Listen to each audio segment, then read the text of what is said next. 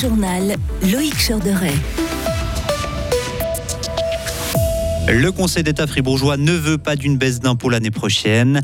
Des eaux fragiles, ce n'est pas une fatalité. Un nouveau parcours santé est créé en Sarine et les loups ont moins tué l'an passé. Ces protecteurs saluent des mesures qui marchent. Baisser les impôts l'an prochain, mauvaise idée, répond le Conseil d'État fribourgeois. Il soutient le maintien des taux actuels. Le gouvernement fribourgeois, constitué d'une majorité de droite, explique qu'il est essentiel de ne pas faire baisser les revenus de l'État. Il parle de perspectives financières préoccupantes pour l'avenir. La brochure de la prochaine votation cantonale est-elle objective? Pas de l'avis du Parti socialiste fribourgeois. Il estime que les informations données sur le désenchevêtrement des tâches entre l'État et les communes sont trop dirigées et qu'il manque des arguments en défaveur du projet. Le parti indique aujourd'hui qu'il va déposer un recours au tribunal cantonal. Contacté, la chancellerie estime qu'elle a rempli sa mission selon la loi. La votation aura normalement lieu le 12 novembre. Pour lutter contre l'ostéoporose. Un nouveau parcours voit le jour à Villars-sur-Glane. La commune l'a présenté ce matin aux médias. 16 postes sont répartis le long d'une boucle de 1,3 km et différents exercices sont proposés. Un exemple du gainage contre un mur.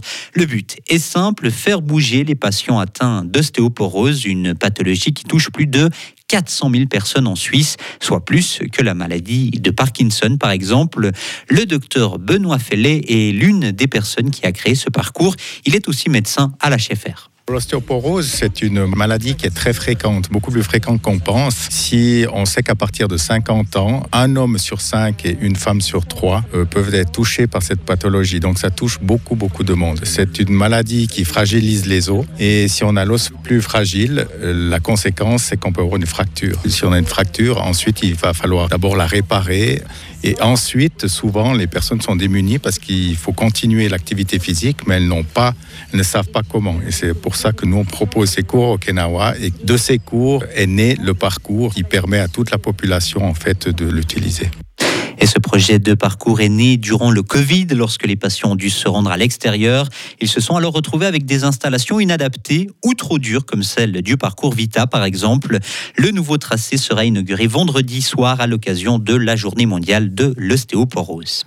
L'œuf suisse sera roi au prochain salon des goûts et terroirs à Bulle. Les organisateurs ont dévoilé aujourd'hui le programme de la 23e édition qui se tiendra au début novembre. Autre invité d'honneur, les vins de Suisse alémanique.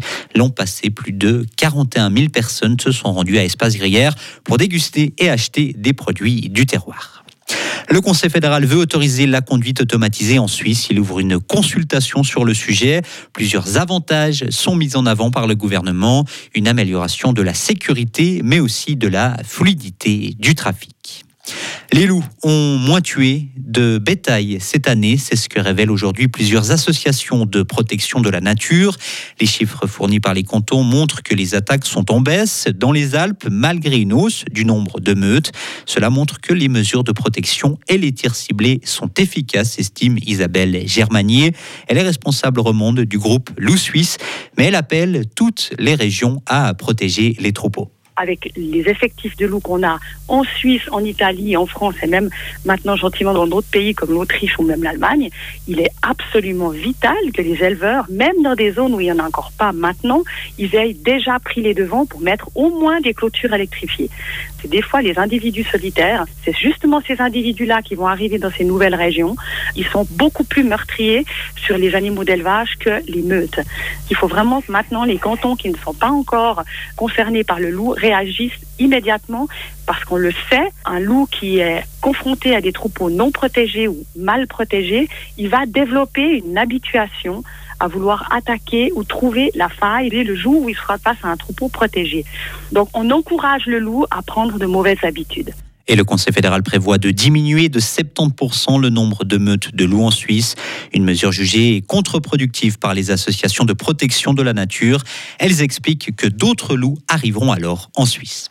Un conducteur s'est fait pincer au volant alors qu'il consommait du gaz hilarant. Il roulait sur l'autoroute à la hauteur de Sierre, en Valais. La police l'a intercepté en raison de sa conduite hésitante. Les agents ont alors remarqué qu'il terminait d'inhaler un ballon de gaz hilarant. Son permis lui a été retiré sur le champ. À l'étranger maintenant, Israël finit par autoriser l'arrivée d'aide humanitaire à Gaza depuis l'Égypte. Des tonnes de matériel médical sont bloquées à la frontière. Le pays a indiqué qu'il ne s'opposait désormais plus à la livraison d'eau potable, de nourriture et de médicaments, mais que ça ne se ferait pas depuis son territoire. Israël impose un siège strict depuis près de deux semaines aux habitants et habitantes de la bande de Gaza. Et enfin, les États-Unis bloquent une résolution de l'ONU qui condamne guerre entre Israël et le Hamas. Le pays a mis son veto. Il estime que le texte ne mentionne pas le droit d'Israël à se défendre. Le texte exhortait toutes les parties à respecter le droit international. Retrouvez toute l'info sur frappe et frappe.ch. Le temps de jeudi avec un ciel changeant, des nuages, des averses par moments, mais surtout dans le Jura, avec un peu de faune dans les Alpes. Pour la journée de vendredi, on attend de la pluie et du vent pour celle de samedi. Les températures demain comprises entre 11 et 18 degrés sur le plateau, 12 à 15 sous la pluie pour vendredi.